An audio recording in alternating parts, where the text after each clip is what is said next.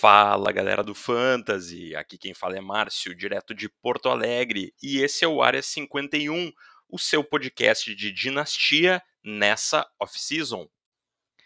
E o training camp está chegando. Alguns times já começaram o seu training camp, outros começarão nos próximos dias, e com isso a gente vai começar a receber um monte de notícias, um monte de push no celular, aqueles blurbs, né, aquelas notícias do Roto World, que o Sleeper também transforma em push pra gente, e vai começar a, a, ter de novo vida na NFL depois aí de um mês praticamente, um mês e pouco, de pouquíssima movimentação. E não muito longe disso, né? Temos a pré-season começando. A pré-season é um período de jogos não muito atraentes, né? Daqueles para sentar e assistir do início ao fim, mas para quem joga dinastia sempre tem o interesse de poder ver pela primeira vez os seus rookies em campo. Geralmente eles né, vão se apresentar aí na pré-season, o que não necessariamente vai acontecer com os veteranos, mas para os rookies costuma ser uma oportunidade interessante. Especialmente para aquele pessoal que foi draftado no dia 2, no dia 3 da NFL, que não tem nem ideia se às vezes corre risco de não fazer nem roster, né? E, e o roster principal para a temporada e vão ter a oportunidade aqui, né, de, de começar a mostrar para gente do que é que são capazes. Então, apesar de ser um, um clima ainda xoxo, né, esse desses jogos, para quem joga dinastia, para quem está envolvido com o, o, o temporada de draft da NFL, né, para quem esteve envolvido, para quem tem hooks no seu plantel, acaba tendo o seu, o seu interesse. Assim. Mas, durante todo esse período, junto com alguns jogos que vão começar a acontecer, a gente vai ter um milhão de pushes, de blurbs, né, que, que ah, vão estar tá lá nos principais sites, como o Rotoworld, por exemplo, que para quem tem os pushes do Sleeper no celular vão começar a apitar eh, incansavelmente aí ao longo das próximas semanas, com notícias, na maior parte das vezes, absolutamente irrelevantes. Quem não lembra né, de que Jamar Chase não conseguia receber bolas porque elas não tinham listras como as do college football, né? E que isso era um grande problema, fez o preço dele cair em redraft, acreditem, ele estava no quarto round e por causa desse tipo de notícia, ele caiu lá, acho que pro final do quinto, início do sexto, e na liga que eu jogo de redraft com o pessoal aqui do Área 51, ele caiu até o sétimo. E aí eu tive a felicidade de draftá-lo no sétimo round e ele me levar ao título com 50 pontos na rodada decisiva, né, na, na rodada 17 do ano passado. Então, assim, vão aparecer as notícias mais esdrúxulas, né? E as notícias mais frequentes, né? Os jogadores que estão na melhor forma física da sua carreira, os jogadores que estão arrebentando no training camp. Uh, será que Brian Edwards vai arrebentar de novo? Ele arrebentou no training camp em 2021, ele arrebentou no training camp em 2020. Acho que ele vem para a tríplice coroa, né? Vai arrebentar de novo em 2022, muito provavelmente, para depois ter uma temporada de 30 recepções e 300 jardas. Então, assim, tem que ter algum cuidado, né, para as histórias que começam a aparecer aí. Vocês imaginem que tem todo um circo de, né, um, um, montado ao redor da NFL, né, um círculo enorme de pessoas que trabalham com isso, né, de emissoras de TV e outras plataformas que vivem disso e que tem que achar notícia. E aí qualquer coisa vira notícia. A opinião do repórter que está na beira do campo e viu alguma coisa que ele achou interessante vira notícia. Uh, o Aspone lá, que foi entrevistado em off uh, e falou uma bobagem qualquer, aquilo vira uma notícia de uma fonte muito confiável. Então, é um período da gente ter bastante cuidado com essas histórias. Eu acho que o, o caso do Jamar Chase aí do ano passado é um dos mais emblemáticos dos últimos anos, de como uma notícia boba fez um jogador perder valor uh, por uma bobagem, né? E, e perdeu o valor tá? Perdeu o valor, porque eu acompanho toda a off-season e os ranqueamentos, e ele estava muito acima, né? Ele estava lá, como eu disse, no quarto round, daqui a pouco ele caiu para final do quinto, início de sexto, e tem tudo a ver com as notícias que saíram isso.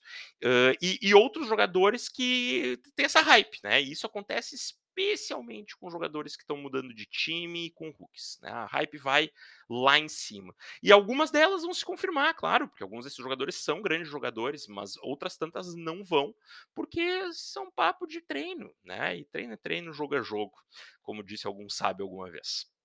Então acho que essa é uma questão importante, tá? A gente cuidar. Uh, o que, que, vai acontecer também, né? As notícias talvez mais relevantes desse período infelizmente, vão ser as notícias ruins. Vão ser as notícias sobre os ligamentos cruzados rompidos, sobre outras lesões, sobre jogadores que não vão poder atuar na temporada ou que vão entrar baleados na temporada. Uh, essas notícias talvez sejam as mais relevantes. E, infelizmente, temos já algumas delas que surgiram aí? Na, na semana passada, até, semana anterior, teve J.K. Dobbins. Aí, mais uma daquelas notícias meio nebulosas, né? O, foi o Rap Sheet, se eu não me engano, que disse que né, veio com a notícia de que o Ravens estava preocupado que ele fosse começar a temporada em PUP, ou seja, perder pelo menos o primeiro mês inteiro de jogos, talvez mais do que isso. O próprio J.K. Dobbins respondeu dizendo que ele estava, ele, eh, que era certo que ele ia estar tá pronto para a primeira uh, rodada, respondeu meio desaforado lá. Uh, ele começou o training camp em PUP, né? E não significa muito, porque no training camp ele pode sair da PUP a qualquer momento, mas assim, hoje ele não está pronto e o time fez um movimento meio inesperado, né? Contratou Mike Davis já no, no início lá da da, da Free Agency, né?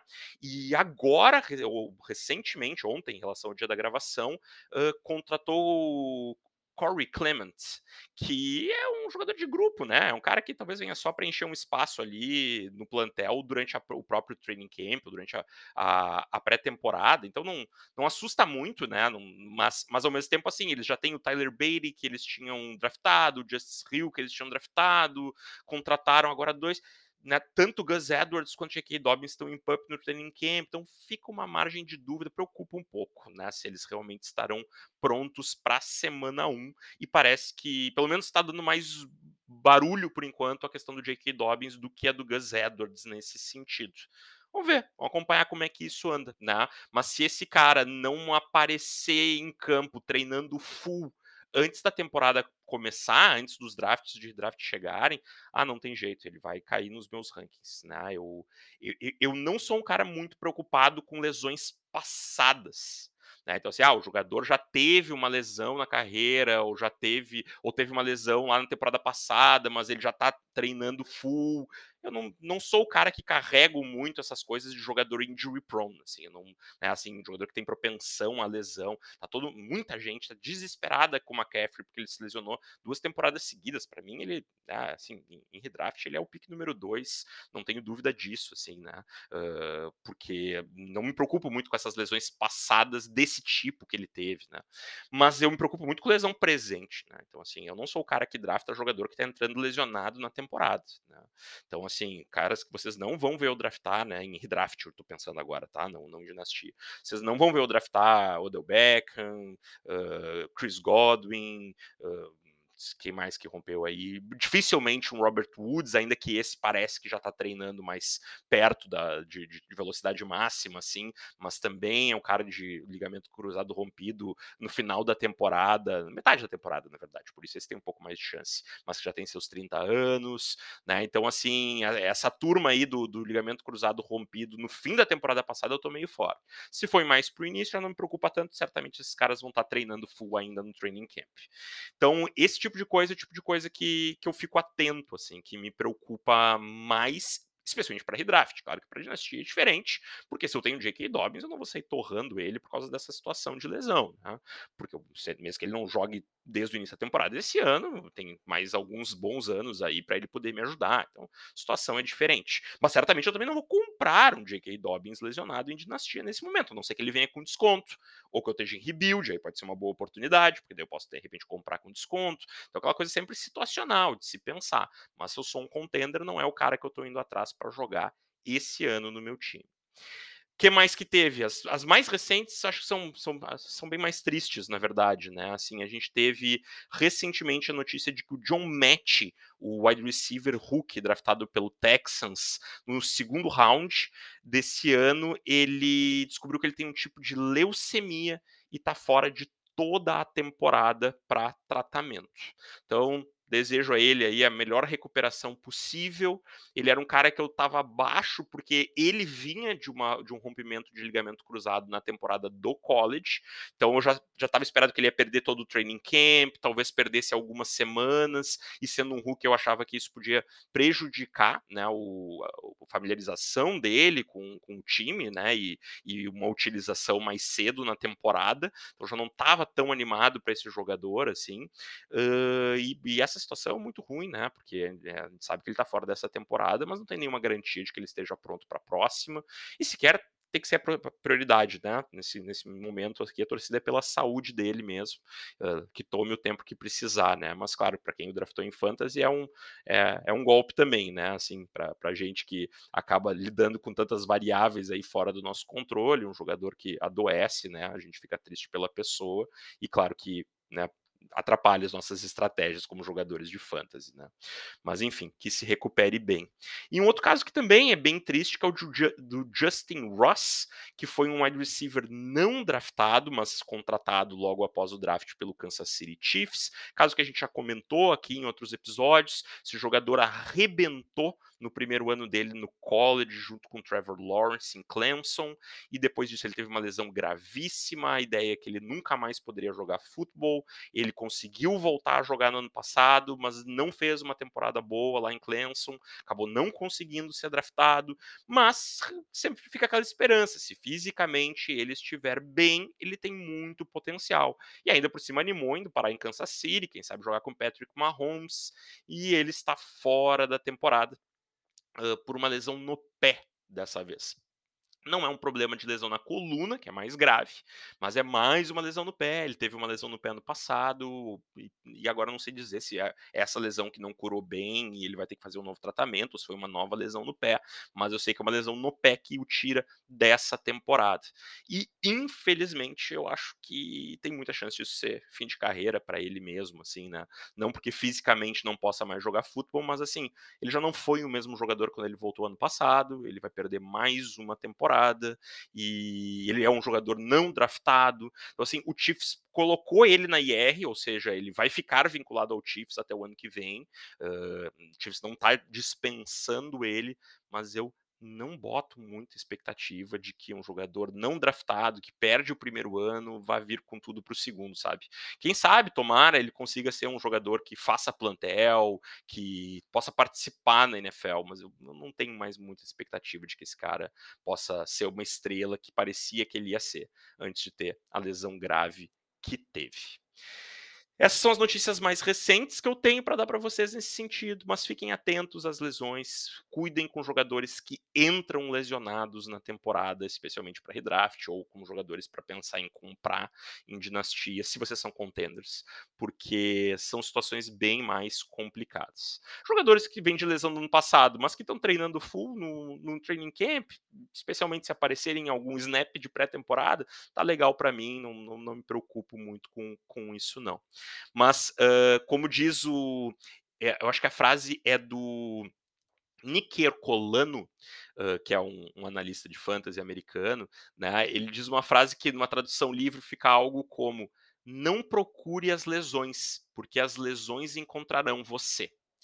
Uh, e eu gosto bastante dessa frase, né? Então é, é isso, assim, né? Como eu disse, eu não me preocupo muito com essa ideia de jogador propenso à lesão. Mas jogador que tá machucado é diferente jogador que está machucado, em redraft, eu evito. E se eu sou contender, não estou buscando provavelmente. Jogador que tem lesões anteriores, exceto Aquiles, que é uma que me preocupa mais, são lesões de coluna, de pescoço, preocupam mais, mas a maior parte das outras não são problemas no longo prazo para os atletas de NFL.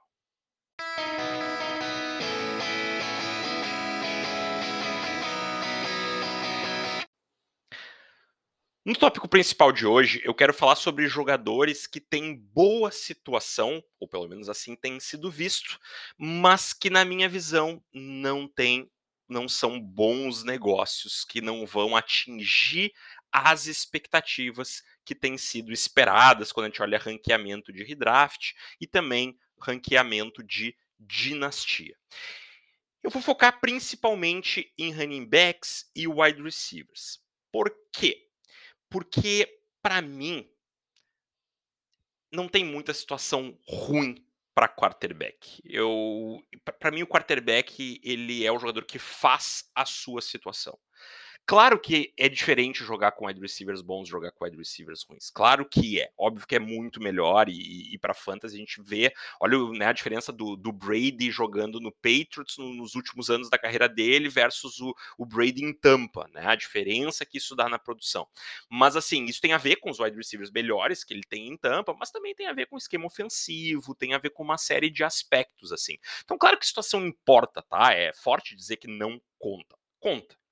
No entanto, eu acho que uh, o, o, quarterback é o cara que a qualidade dele ela traz muito mais impacto para a situação de um ataque do que qualquer outro jogador. E acho que não estou falando nada muito surpreendente, né? E sendo assim, eu dou menos atenção para essas coisas. Eu até discuti isso num outro episódio, né? Do Eli Manning, acho que era lá para 2016. Ah, ele tá cheio de armas e tal, então agora ele vai ser o quarterback e tal. Uh, para mim, um exemplo que talvez seja parecido um pouco com esse, ainda que melhor do que o Manning no fim da carreira, é o caso do Tua. O Tua é um cara que eu não tenho gostado muito do que eu tenho visto dele na, dele na NFL, tenho achado ele um quarterback aí, no máximo na média, possivelmente um pouco abaixo da média. Ele tá com armas muito legais para esse ano, elas certamente podem ajudar na pontuação dele para fantasy, mas não é um cara que eu acredito que tenha um potencial para ser um top 6, um top 7 quarterback para temporada, mesmo numa situação muito boa. Né? Uh, cara, cara, eu acho parecido. Cara, agora a situação dele ficou muito melhor, né? Mudou comissão técnica para uma que eu acredito que vai ser melhor, armas muito melhores. Acho que ele vai ter uma chance razoável de conseguir voltar a ser um top 12. Uh, quem sabe chegar, tipo assim, quarterback 10 mas é isso. É isso que eu imagino pro cara. Eu não imagino o cara com potencial para muito mais do que isso. Né? Uh, por quê? Porque o cara não é um quarterback fantástico. Ele é um quarterback honesto. Ele é um quarterback cumpridor. Ponto. Né? E o mesmo eu diria pro Cousins. Eu diria pro Matt Ryan, que são alguns exemplos de jogadores que a gente está vendo assim, ah, a situação do Cousins vai melhorar, porque o ataque era muito focado na corrida e agora ele vai ser mais focado no passe sei se vai melhorar, porque o Cousins não é o cara. E, e, claro, lançar mais ajuda no fantasy, mas assim, se esse ataque produzir, ele tem que produzir mais do que ele produzia correndo, porque senão tem menos TD pro Cousins também, e aí não serve, né? Então assim, pode melhorar. Olha, mais do que ano passado acho difícil. Eu não, eu não, tenho aqui o número, mas acho que no passado foi o quarterback 7, se eu não me engano, alguma coisa assim. Uh, olha, não, não, acho que o Cousins vá ser mais do que isso. Né? Acho que já foi o topo dele.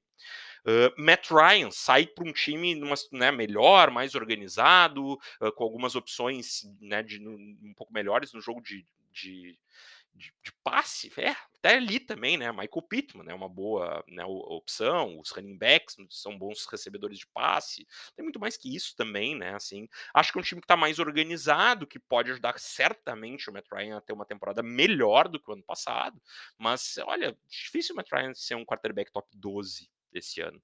Talvez um top 15, é, ok, né, fica legal pro preço que ele tá custando, se ele ficar por aí e tal, mas assim, acho que o teto desses jogadores é limitado, sabe? E aí, mesmo uma situação deles melhorando, ainda é limitado, porque ah, todas as bolas passam por eles, né? Uh, e acho que situações de outros jogadores, como o Patrick Mahomes, por exemplo, toda a situação ao redor dele piorou. Ainda assim, eu acho que o teto dele é muito alto, né? O piso dele diminuiu, porque ele não tem mais o Tyreek Hill, por exemplo, né? Mas uh, uh, eu acho que o teto dele ainda é muito alto, porque esse é um dos melhores quarterbacks da NFL. E esses caras geralmente encontram o caminho né? Não, não vou draftar o Patrick Mahomes como quarterback 1, né? numa, numa redraft, como muito, por muitos anos aí, por vários anos se fez, mas ainda assim é um dos três primeiros, com certeza, ao meu ver, assim, porque é um cara tão fora da média, né, tão acima da média, que para mim tem que estar tá lá, né, assim como outros muito fora da média, como Josh Allen, né, como Justin Herbert e assim por diante. Então, para quarterback, eu sou muito mais focado na qualidade do jogador do que na situação. O peso da situação não é zero, mas para mim também não é tão alto. Outra questão, uh, Tyendes. Por que eu não vou dar atenção a muitos nomes aqui para Tayend? Porque assim, Tayend para mim quando tu exclui o Travis Kelsey, o Kittle, o Waller, o Mark Andrews, e agora acreditamos que o Pitts, o resto é totalmente dependente da situação.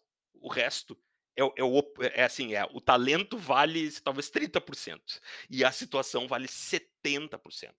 Né? Então, assim, cara, para esses caras que são muito bons é diferente. E mesmo assim, tu vê que, assim, ano passado o Kittle já teve uma temporada um pouco abaixo, foi menos usado no jogo de passe, tá até um bocado desvalorizado, eu acho até excessivamente desvalorizado, né? Em Liga Redraft, tem pego eles em alguns best balls aí, coisa, porque ano passado ele foi menos usado, mas também ele teve algumas lesões tal, tava sempre meio baleado. E mas esses caras são muito talentosos. Então, eu acredito que eles vão ser, tem que ser os primeiros pelo talento que eles têm. Agora, depois disso, é, jogadores melhores, jogadores piores, mas altamente dependentes da situação. Dois exemplos aqui. Pat Frymouth, acho um bom tie-end. Tem toda a cara de que vai ser um bom tie-end da NFL. Cole Kmet, é, bonzinho, médio, médio bom talvez possa, possa chegar a ser. Para esse ano, eu me animo mais com o Cole Kmet do que com o Frymouth. Por quê? O Kmet está num ataque que tem pouquíssimas armas no jogo aéreo, né? E alguém vai ter que receber a bola e ele vai virar um candidato para ter aí, sei lá, quem sabe 20% dos targets do, uh, do seu quarterback, né?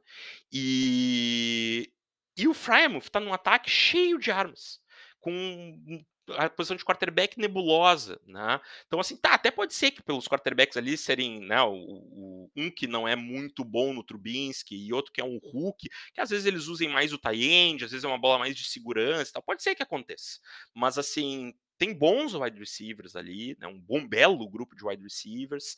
Não estou acreditando nesse ataque como um ataque muito explosivo e isso pode prejudicar. Né, o Frymouth, de repente, ele produzir menos esse ano do que produziu ano passado, ou possivelmente, pelo menos, não produzir mais do que ele produziu ano passado. Enquanto um Cole Kmet, que ano passado fez zero touchdowns, de repente começa a ser um pouco mais usado na red zone, já tinha um volume razoável, pode aumentar, porque tem ainda menos opções né, de, de wide receiver ali para uh, no Bears, né, em Chicago. Eu gosto mais do Cole Kmet, ainda que menos talentoso do que do Pat Frymouth para esse ano. Para a dinastia, quem eu gosto mais? Gosto mais do Frymouth, porque não acho que essa situação do Bears vai ficar assim, tipo, com wide receivers limitados por muito tempo. Mas às vezes é aquele move que, se eu sou né, postulante, de repente eu saio do Frymouth para um Kmet mais alguma coisa, e quem sabe ano que vem eu tento até comprar de novo o Frymouth mais barato do que ele está esse ano, né? Ou vendo o Kmet mais valorizado do que eu comprei. Então, em alguns momentos, esse tipo de movimento pode valer a pena se tu é contender. Se tu não é, aí não precisa, né? Direção oposta. vamos ficar com o Frymouth. Situação lá para o Steelers é uma, uma franquia muito bem organizada, possivelmente vai melhorar. E aí, esse cara com talento pode se mostrar muito bom daqui a pouco. De repente, o momento de comprar ele não é agora, é deixar para o ano que vem, por exemplo. Tá? Mas Tayend é tão dependente da situação que se a situação é boa, eu animo. Se a situação é ruim, exceto para aqueles cinco que eu citei, eu desanimo. Então, não tem situação boa para Tayend que não me empolgue. Agora, para running back e wide receivers tem. E agora vamos para esses nomes.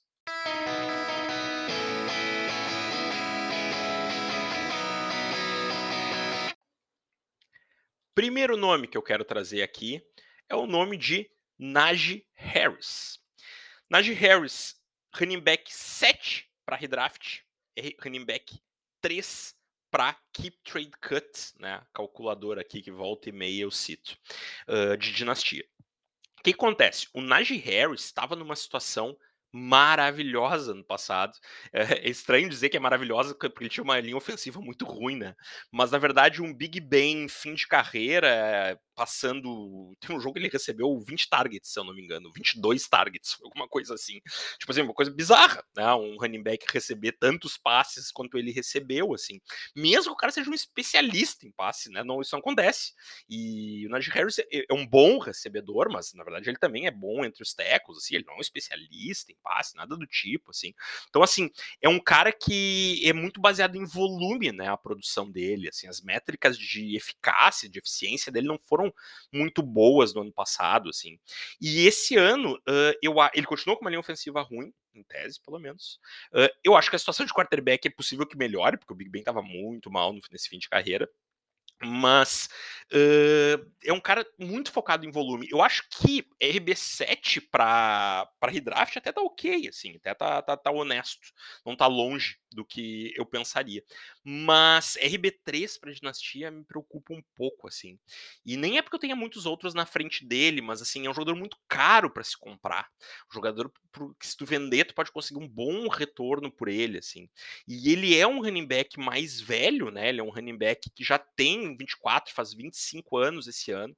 Uh, ano que vem, então, já é a temporada que ele vai fazer 26 anos. Uh, eu eu não vejo potencial para ele subir né, nesse ranqueamento, eu só vejo para ele descer. Então, como eu tô né, satisfeito com o valor dele de redraft aqui e tal, não é um cara que necessariamente eu, eu, esteja saindo dele nesse momento, mas é um cara que eu acho que esse ano vai produzir menos do que o ano passado. Ano passado ele foi running back 3, se eu não me engano, alguma coisa assim, running back acho que foi top 5, tenho quase certeza, né? Então esse running back 7 não me preocupa tanto, assim, acho que ele provavelmente vai ser um, um running back top 10, porque ele vai ter muito volume, mas é isso, né? Assim, se eu, se eu espero, se eu projeto ele para top 10 em redraft, ele já não é tão, tão jovem, e ele tá em RB 3 de dinastia, eu vejo uma certa desproporção nesse valor, assim. E, e acho que é um jogador que, claro, se eu sou postulante, eu posso manter, se eu não conseguir trocar né, por outro cara que eu tenha ranqueado ainda melhor do que esse RB7, mas que eu não tô tão empolgado com a situação dele, assim. Acho que vai ter muito volume, mas é possível que ele não seja um alvo tão frequente para passes quanto foi ano passado, até porque assim, ano passado foi muito fora da curva e é difícil tu ter dois, dois, duas temporadas tão fora da curva nesse sentido. Mas vai ter muito volume ainda, tá? Não é, e não é essa a minha preocupação.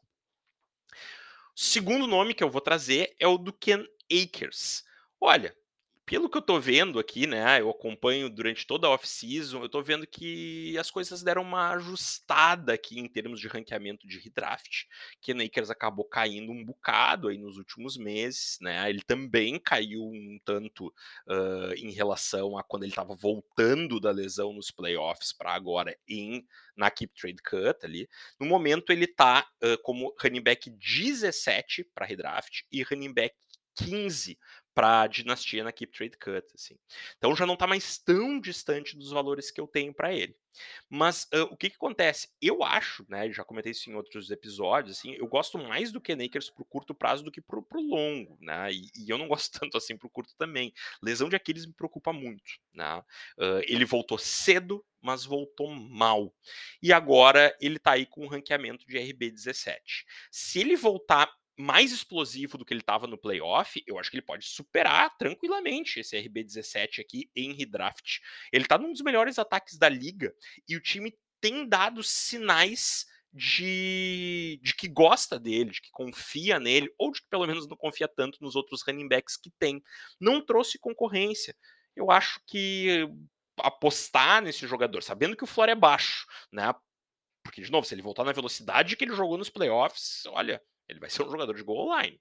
Mas eh, eu acredito que ele possa voltar melhor do que isso e tal, de que ele vá ter um bom volume, um bom ataque, então certamente ele pode superar. Mas a gente tem que considerar que o floor também é um floor bem baixo. Porque é isso aí, se ele voltar naquela velocidade, ele não vai ser né, um workhorse que se imagina, eh, ele vai ter problemas para ser envolvido no jogo de passe, porque ele voltou muito mal. Né? E como é um tipo de lesão que ele tem aí é um tipo mais grave, que o histórico de recuperação, de voltar à velocidade máxima não é bom, isso me preocupa bem mais. E aí em dinastia, esse preço de RB15, eu não gosto muito, porque ainda que eu entenda que o teto dele é alto, o floor é muito baixo, né? O piso é muito baixo.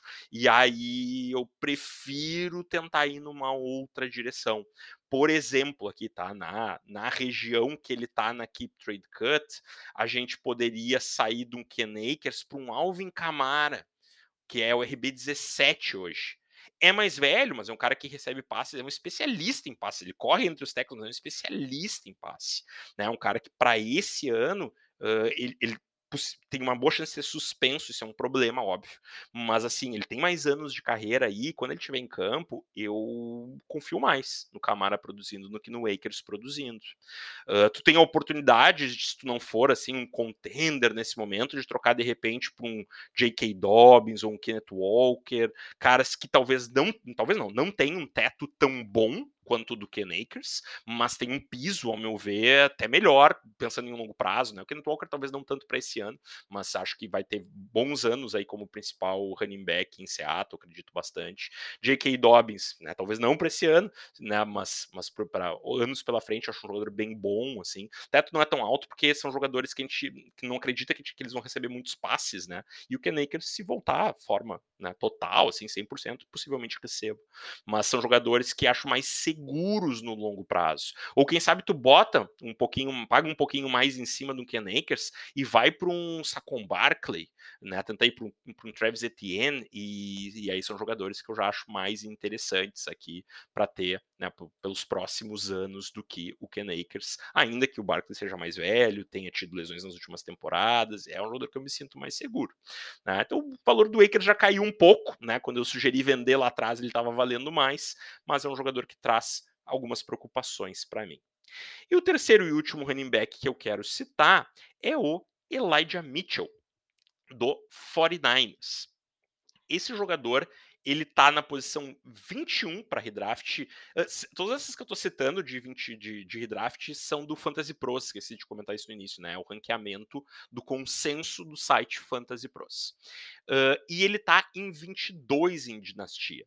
Olha, Outro preço em Dinastia que já se ajustou um bocado. Ele era 15 há uns meses atrás, de 15, 16 em Dinastia por aí. Ele já caiu para 22. É um time que a gente sabe que gosta de jogar em comitê. A gente sabe que tem uma. Ano passado não jogou, mas não tinha quase concorrência para ele. Draftou um jogador no dia 2, né? Que não é um jogador que tem um tape muito animador do Tyrion Davis Price, mas assim, teve um draft capital alto. Tem o, a gente sabe que o 49ers pode tranquilamente envolver Jeff Wilson de, de novo, outro jogador sem draft capital, sem muito pedigree, assim, não tem nenhuma constrangimento em fazer isso por lá, né? Já fizeram várias vezes, né? Tu vê assim, o Elijah Mitchell hoje é o running back 22 ali. O Josh Jacobs é o running back 24. Ah, gosto mais do Josh Jacobs. Mesmo achando que o Josh Jacobs vai estar envolvido num comitê esse ano muito maior do que em anos anteriores, é um cara que eu confio mais que vai ter uma estabilidade aí na, na NFL. Assim, gosto mais no longo prazo do Josh Jacobs. Uh, se tu quer um jogador para curto prazo, James Conner está abaixo dele. Né? Se tu quer apostar num jogador de upside ainda mais alto do que o Elijah Mitchell, que não é tão baixo, mas o Fernandes não passa muito para running back e tal, então é sempre aquela expectativa de ser um running back 2, né? O cara que tem potencial para de repente ter um teto maior do que esse, James Cook, é, não, não, seria minha escolha, tá? Entre esses nomes que eu tô dizendo aqui para vocês, tem um pouco de receio com ele também, mas só para citar alguns nomes, assim, né? E então, assim, lá de Mitchell para esse ano, não fico incomodado com essa ideia de running back 22 aqui, né, para redraft, porque, de novo, acho que se ele for o principal, ele nem precisa ser tão usado quanto ano passado. Acho que se ele for o principal, ele vai ser possivelmente um running back 2 quando estiver em campo aí. Mas é, a gente sabe como é que é, né? Parece que por algum motivo os, os running backs se lesionam muito lá no 49ers. Existem algumas teses, até algumas tentativas de explicar por que, que isso acontece, relacionado ao estilo de jogo que o 49ers usa. Uh, esse é um jogador com baixo draft capital, é um jogador que, pelo menos na final da temporada, depois da lesão que teve, também não gostei muito do que eu vi no tape. Então, assim, uh, de novo, um baixo RB2 para redraft, eu acho que tá legal mas eu não confio na estabilidade de emprego desse cara no longo prazo e confio mais no Josh Jacobs, por exemplo, né? E acho que é o tipo de movimento que eu poderia pensar em fazer aí. Acho que a situação de, de running back principal do 49ers sempre é boa, mas ela muda de dono todo ano. E aí é um risco de tu carregar, se tu carregar o Elijah Mitchell contigo.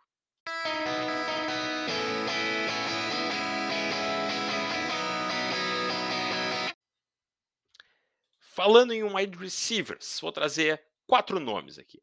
Primeiro deles, jogador que eu não saí até agora em nenhum best ball e acho que não votei em nenhum lugar. Alan Lazard. Wide receiver 41 em redraft, 57 em dinastia. Ele até não é um jogador caro em dinastia, mas uh, né, nesse, nesse valor aqui da Keep Trade Cut, mas assim, não boto fé nesse jogador, não boto fé. Uma história legal, ele foi draftado no sétimo round, se eu não me engano, né? Wide receivers draftados aí, muitas vezes não fazem nem plantel, ele mesmo não fez no seu primeiro ano, depois conseguiu entrar no plantel, conseguiu garantir o seu espaço, história bem bacana. Uh, acho um jogador assim, pra NFL, ele é um wide receiver cumpridor, mas assim, eu não compro a ideia de que ele vai ser o wide receiver 1 do, do Green Bay esse ano. E se ele for, é porque ninguém tá conseguindo dar conta desse jogo aéreo, né? Assim, uh, não significa que o ataque do Green Bay vai ser, vai ser ruim, mas a última vez que a gente viu o Green Bay jogando uma temporada sem o Davante Adams, boa parte da temporada, não toda, mas sem o Davante Adams, que foi em 2019, se eu não estou enganado, nenhum wide receiver produziu bem o Rodgers caiu bastante de produção uh, para fantasy, né? Uh, nenhum wide receiver produziu muito bem e o jogo corrido era muito bom. E eu não sei se não é isso que vai acontecer de novo. Tenho, tenho algumas dúvidas aí se não vai ser por aí a estratégia. Talvez não tão puxada lá quanto foi em 2019, mas, mas mais para o jogo corrido do que para o jogo aéreo. Porque o Lazar não é um cara que, se for enfrentar os melhores corners da NFL, vai ganhar a disputa no mano, né? Assim, consistentemente. Então, eu acho que ou o Green Bay vai acabar achando outras alternativas, talvez trazer algum veterano como o Julio Jones, né? Alguém aí que, que vai pelo menos atrair a marcação mais e, e abrir mais espaço para todos os outros. Eu acho que vai distribuir bem mais a bola, né? Do que do que do que tem feito, né, no, quando tem Davante Adams em campo.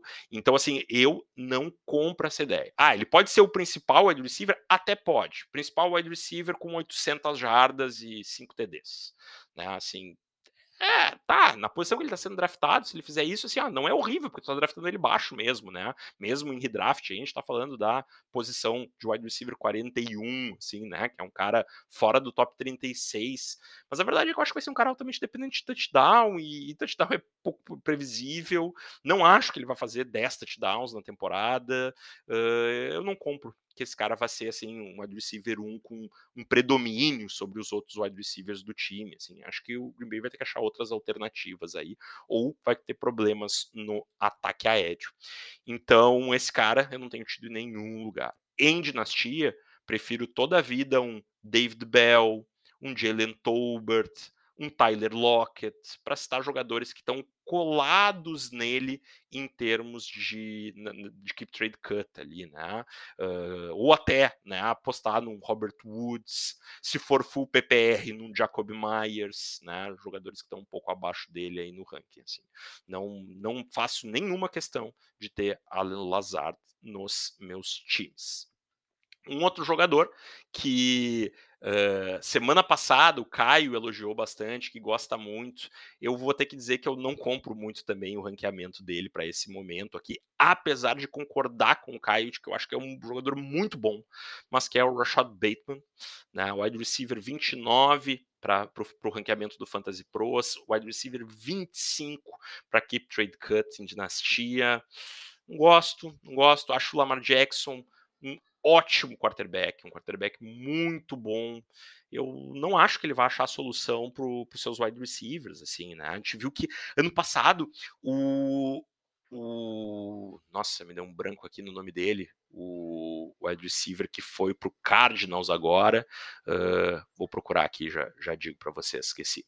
Mas assim, ele teve um volume significativo no jogo aéreo, porque né, o jogo corrido do Ravens foi destruído por lesões. Marcus Brown, né, ele teve um volume muito bom, o jogo corrido estava destruído por lesões. Uh, o Lamar Jackson mesmo estava né, machucado por uma, umas rodadas. Uh, o, ele foi o wide receiver um claro do time, ele teve um volume maior do que o wide receiver um do time costuma ter nas temporadas anteriores, e ainda assim, a produção dele foi apenas ok porque o jogo aéreo do, do Ravens é muito voltado para o Mark Andrews. Mark Andrews é o principal wide receiver desse time, mesmo jogando como tight Eu não consigo me empolgar muito com o Bateman, ainda que eu acho que ele é um belo wide receiver. Mas eu vou ser o cara que até aqui estive sempre abaixo da média nos wide receivers do Lamar Jackson e vou continuar estando, porque eu acho que o jogo do Ravens ele passa muito mais pelo jogo corrido do que pelo jogo aéreo. E no jogo aéreo, a principal arma, e essa produz bem, é o Mark Andrews. E depois disso, não tem ninguém que me empolgue muito. É aquela coisa, só vou acreditar quando eu ver que o Lamar Jackson vai conseguir produzir um wide receiver top de fantasy. Assim. Por enquanto, olha, um baixo wide receiver 3, ok, para redraft, ok. Mas assim, hoje também é só o Bateman que tem lá. Será que esse time não vai draftar alguém ano que vem? Não vai contratar alguém em free agency? Eu acho que vai. Eu acho que eles não vão deixar o Bateman como o único e principal wide receiver. Essa é uma fórmula de ter um jogador com características, né, com essas características assim, uh, como, né, mais de, de, de correr rotas, mas não tão grande, não tão forte que não tem funcionado tão bem nos últimos anos para o Ravens no seu jogo aéreo. Assim. Então, eu acho que eles vão precisar mais jogadores ali. Eles tentaram isso nos últimos anos, nada deu muito certo. Esse ano não tem muita concorrência para o Bateman, eu acho que eles vão trazer concorrência. Então, no longo prazo, eu acho que esse wide receiver 25 para o Bateman não vai se sustentar. Então, de novo, wide receiver 3 do meu time, tá, não estou desconfortável se for o Bateman, mas para o longo prazo, tem jogadores que eu me animo mais, assim, né? Pegando aqui, por exemplo, na Keep Trade Cut, eu me animo mais com uh, o Elijah Moore, por exemplo, que está abaixo dele. Né? É um jogador que eu, que eu gosto mais aí, acho que tem um potencial bem legal. O Sutton tá abaixo dele, ataque que eu acho que pode ser bem interessante com uh, Russell Wilson, né? Próprio Mike Williams, claro, jogador mais velho, jogador pior, ao meu ver, como wide receiver de NFL, mas né, vinculado aí pelos próximos anos com Justin Herbert. Gosto mais, gosto mais, com certeza. que mais? Outro jogador que não está entre os meus favoritos, Darnell Mooney.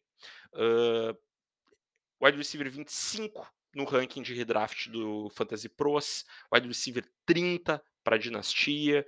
É um outro cara que eu acho que, assim, para esse ano ele pode produzir bem. Ainda assim, eu não fico muito confortável como wide receiver 2 do meu time.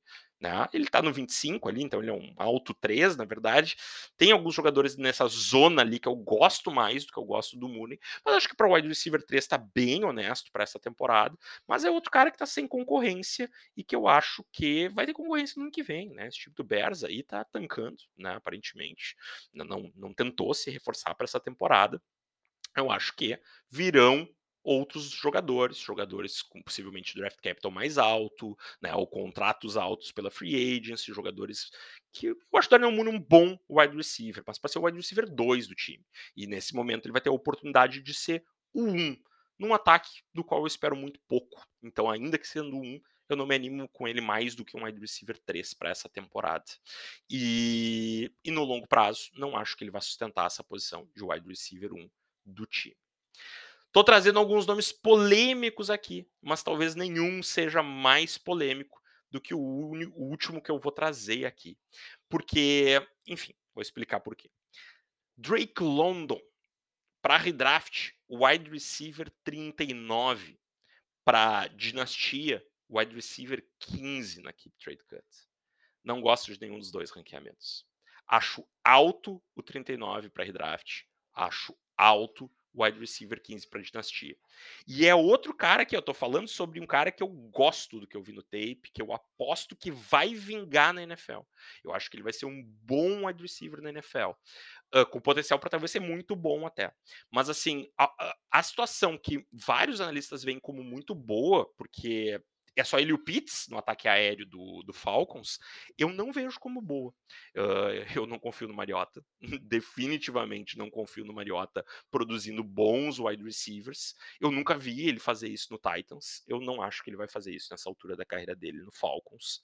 Acho que o Drake London é um jogador bem bom, mas eu já não gosto de Hulk em redraft. Já tenho dificuldade de draftar wide receiver, né? Hulk em redraft, porque eles geralmente demoram a engrenar. Uh, aqui ele está sendo draftado como um wide receiver 4, ele não precisaria ser um titular e tal, ok. Mas assim, eu acho que, como todo Hulk, ele deve demorar um pouco para engrenar. Eu acho que ele tem um quarterback muito fraco, que não é sequer, ao meu ver, um dos 32 melhores quarterbacks da NFL. Uh, eu acho que vai ter muita dificuldade de ser produtivo no, no ano 1. Talvez ele mostre flashes que nos animem para o ano 2, mas eu não acho que vai ser um cara consistente. Acho que vai ser um time que vai marcar poucos touchdowns. Uh, acho que é um time que eu quero ficar longe dentro do possível. Então, acho que até o Mariota pode produzir alguma coisa como quarterback, porque ele eh, tem mobilidade com as pernas, né? Mas ele não é um bom quarterback, né? E não acho que ele tenha melhorado porque ficou dois anos sem jogar na reserva lá no, no Raiders. Então, assim, não quero esse cara como wide receiver 4 do meu time, prefiro outros jogadores em redraft. E como uh, o wide receiver de dinastia, o teto dele certamente está, inclusive, em ser um top 12. Né? O teto dele é bom. Mas, assim, o wide receiver Hulk uh, tem piso muito baixo né? Assim, o nível, o índice de bust é significativo.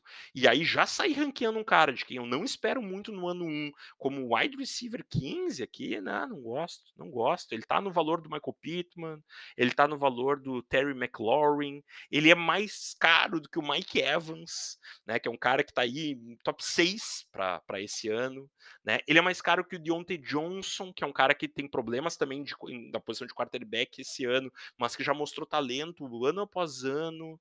Ah, não gosto, não gosto. Sim, ele tá quase no preço do Tarek Hill, quase no preço do DJ Moore, que é um, né, um jogador excelente, mas também tem problemas, claro, de quarterback. Ele não tá longe do DK Metcalf, que é outro jogador excelente. Então, assim, se é para ter um cara com problema na posição de quarterback, eu prefiro alguém que eu já vi produzir em alto nível na NFL, né? DJ Moore, Metcalf, né? Uh, se eu não quero tanto problema na posição, bom, de repente, ah, não é nenhuma sumidade aí também o Matt Ryan, mas acho que né, pode ajudar o Pittman. Eu tenho o Mike Evans com Tom Brady. Claro, são jogadores mais velhos, evidentemente, mas é, é aquela história que eu venho discutindo, discuti muito com o Caio na semana passada, né? Uh, o, a gente tem que jogar para ganhar. Se a gente tem um time nessas condições. Se não tem, Ainda assim eu tenho problema com, com esse ranqueamento de, de top 15 aí do, do, Drake London, porque, de novo, né, o, o, índice de bust de wide receiver de primeiro round de draft NFL é significativo. Então, muitas vezes eu vou preferir um jogador mais provado aí que eu conheço. Daí, claro, devo ter que ir num mais jovem, né? Não vou ir no Evans se eu tô em rebuild. Mas eu posso ir num Pittman, que tem 24 anos, quem sabe, tentar fazer uma mudança ali, né? Ou, ou, ou pegar um uh, um Deontay Johnson que tem 26, então assim, se a gente usar a estratégia do Caio de tentar fazer rebuild em um ano, um jogador de 26 anos, serve muito bem. Chris Godwin, hoje, né, por causa da lesão e coisa, tá como wide receiver 21 na Keep Trade Cut, né, assim, um cara que não vai produzir muito esse ano, eu acho, mas assim, para os próximos anos, espero bastante dele, um jogador muito bom, né? Então, assim, é, é muito alto para mim pegar um cara que nunca entrou em campo e já botar ele em wide receiver top 15. Podemos pegar a fala do Rocha de dois episódios atrás aí, que já tinha o Chase como um top 12 antes dele entrar em campo. Mas um, o Chase era um prospecto melhor que o Lono. Dois, se a gente acreditasse na recuperação completa do Burrow, a gente acreditava que ele ia ter um quarterback bom por vários anos. O Burrow se mostrou ainda melhor do que bom, né? No ano passado. Uh, tudo é nebuloso aqui no Falcon, sabe? Então eu não consigo me animar tanto assim. Uh, acho que o ranqueamento dele para dinastia, top 20, ok top 24, com certeza, né? Como eu disse, é um cara que eu acredito que tem um teto alto, mas eu sempre jogo pensando num range de, de resultados, assim, né? Num espectro possível de resultados. E aí na posição 15, eu acho que ele tá mais perto do teto do que do piso que ele tem, me desanima um pouco, acho muito caro. E pensando na produção desse ano, ah, claro que está muito mais baixo, porque a gente sabe que no primeiro ano os wide receivers rookies com bastante frequência não produzem tanto, demoram a começar, mas ainda assim é um cara que eu não vou draftar como wide receiver 4 do meu time, muito provavelmente. Vou preferir em redraft jogadores que eu vejo mais prontos para produzir no ano 1 aí do que pegar hooks. Dificilmente eu drafto hooks em redraft, eles têm que estar realmente muito baratos foi o que aconteceu com o Chase no ano passado, que eu citei na abertura do programa. Se algo assim acontecer e esse cara cair, eu vou pensar nisso. Mas são jogadores que eu vou pensar do round 8 em diante, muito provavelmente. Pessoal, por hoje é isso. Feito. Valeu. Nos vemos na semana que vem. Até a próxima. Nos acompanhe lá no área51FF no Twitter. Se quiserem discordar, perguntar, respondo para vocês por lá. Valeu, pessoal. Até a próxima.